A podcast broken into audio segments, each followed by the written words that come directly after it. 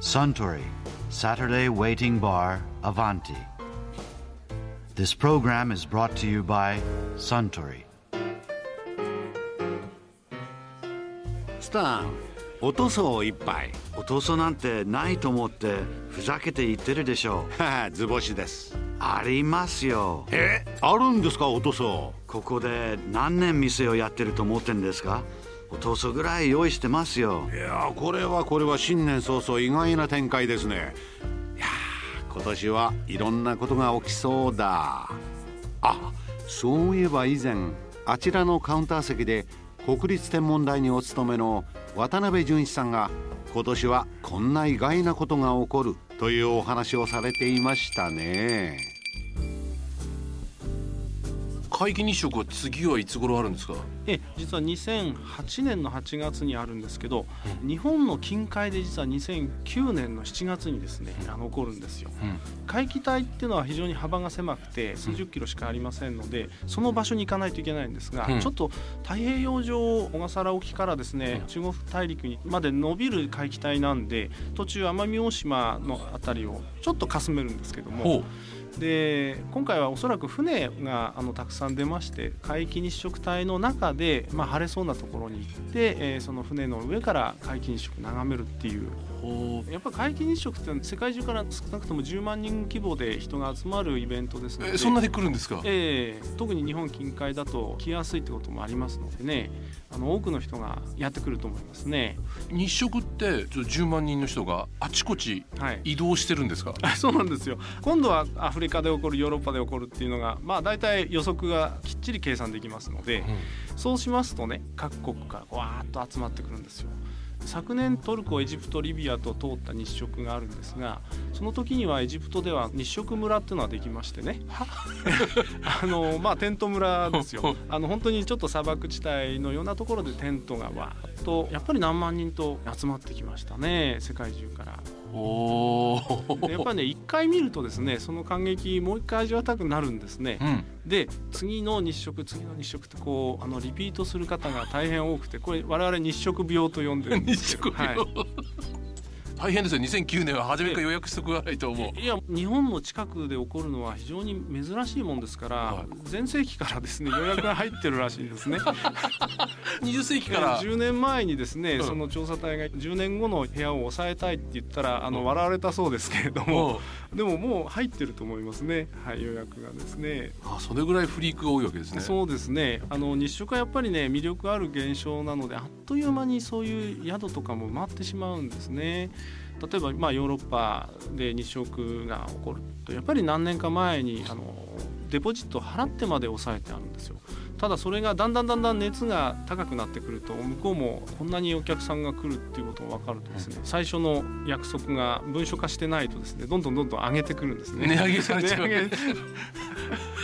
大変だって流行業者の方も言っておられましたね。渡辺さんは皆既日食っていうのは随分回ってるんですか？え私は少ない方ですよ。5回ぐらいしかありませんので。それ少ない方なの？ええ少ない少ないと思います。いや十何回とか20回近いって方はたくさんおられましてね。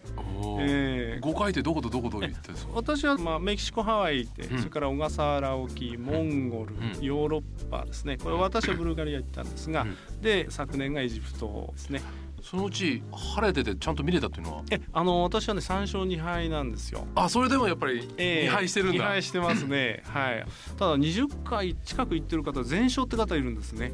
あの日食でも場所によって晴れたり曇ったりしますので、うんうん。あのハワイなんか曇っちゃったんですがメキシコカンカンに晴れましたんでやっぱりその最初に晴天率とかを調べてですね、こっちにしようという。あーちなみにほらあの目を悪くするから直接見てはいけませんって言いますよね、あのー皆既日食以外の部分日食あるいは金環日食はまだ太陽の表面が一部でも出てますのでこれをあのじっと見てしまったり望遠鏡で見てしまうと焼けてしまうんで網膜がやられちゃうんですよ。これ網膜は再生しませんので決してですね直視してはいけない直視してはあのいけませんね。あのガリレオはあの昔太陽を観察それでして目をやられちゃったんですね。まあでも皆既日食だって最初部分日食から始まっていくわけですよね。そうです部分日食の時は日食グラスとか太陽を原光するようなグラスを使ってですね皆さん見ておられます。日食グラスっていうのがあるんですか？えー、あのサングラスよりももっと濃くてですね太陽の有害な赤外線までカットするような特殊なものが売ってますので。それサングラスで見ちゃいけないわけですね。サングラスではダメですね。下敷きでもダメだし。下敷きダメなんですはい、ダメです。だから本当に特殊なものじゃないとダメなんですよ。ああ、はい、なるほどね。じゃあその客船はみんな真っ黒いサングラスしてるのこうやってこう何百人も上を見てるわけですか？えまあそう二色しても部分日食の時間は長いですからね、一、時間半ぐらいありますからまあ皆さんあの思い思いに。それでこう皆既日食になって何分ぐらい続くんですか？えー、長くて六七分で短ければもう数十秒っていう。その時はこうシーンとなるんですか？まあ歓声が上がりますね。まずおお。はいはいはい。それでその後みんな必死に写真を撮ったりスケッチをしたり眺めたりしてで、まあ、ダイヤモンドリングって最後に太陽の端っこがこう出てくるんですね月の谷間から、はい、そこがピカーッと光ってでそれもまた綺麗なんですけどねそのダイヤモンドリングが出るとおーっとまた歓声があってもうあとため息あもう終わってしまったと終わったっていうため息ですね。はいこれはねあの初めて見た方みんなあの終わった後泣かれてますね。特に女性の方はねあまりの感激美しさ涙流しておられますね。そんなにやっぱり感動するいやあれはね私もね日食見るまではそんな何回も見たって同じじゃないかと思ってたんですよ、うん、で1回見たら本当病気になるのよく分かる。まあ実際はなっちゃったわけですがやっぱりいろんな自然現象ありますけれどあれほどですね自然の異形っていうかを感じるものはないですね。はい。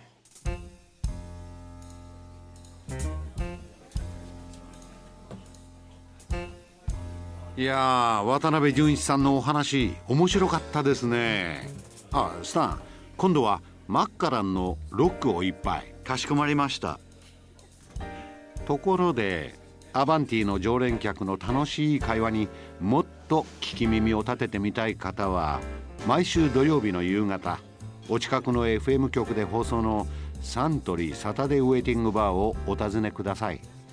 東京一の日常会話が盗み聞きできますよ。